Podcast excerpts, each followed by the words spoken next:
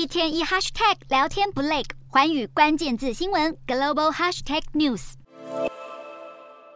一九八六年四月，位于乌克兰首都基辅以北一百公里的车诺比核电厂发生了一场举世骇然的核电事故。当时核电厂爆炸，导致大量放射性物质外泄，严重影响当地居民的健康及生活，也让周边各国的野生动物受到辐射污染。不过，科学家近期发现，大部分受到辐射污染的野生动物体内的辐射值都已出现下降趋势。但是，只有一种动物体内的放射性同位素色的含量依然居高不下，就是体型粗壮、拥有一身刚毅鬃毛以及一对发达獠牙的野猪。对此，科学家展开积极研究，并且终于在近期揭开谜底，发现这些野猪的辐射污染源竟然不是车诺比核灾的外泄物质，而是源于一九六零年代的核武测试。研究团队在将近五十份搜集到的野猪肉样本里，发现百分之八十八的色含量都超过德国规定的食品容许值标准，而这些样本中的色同位素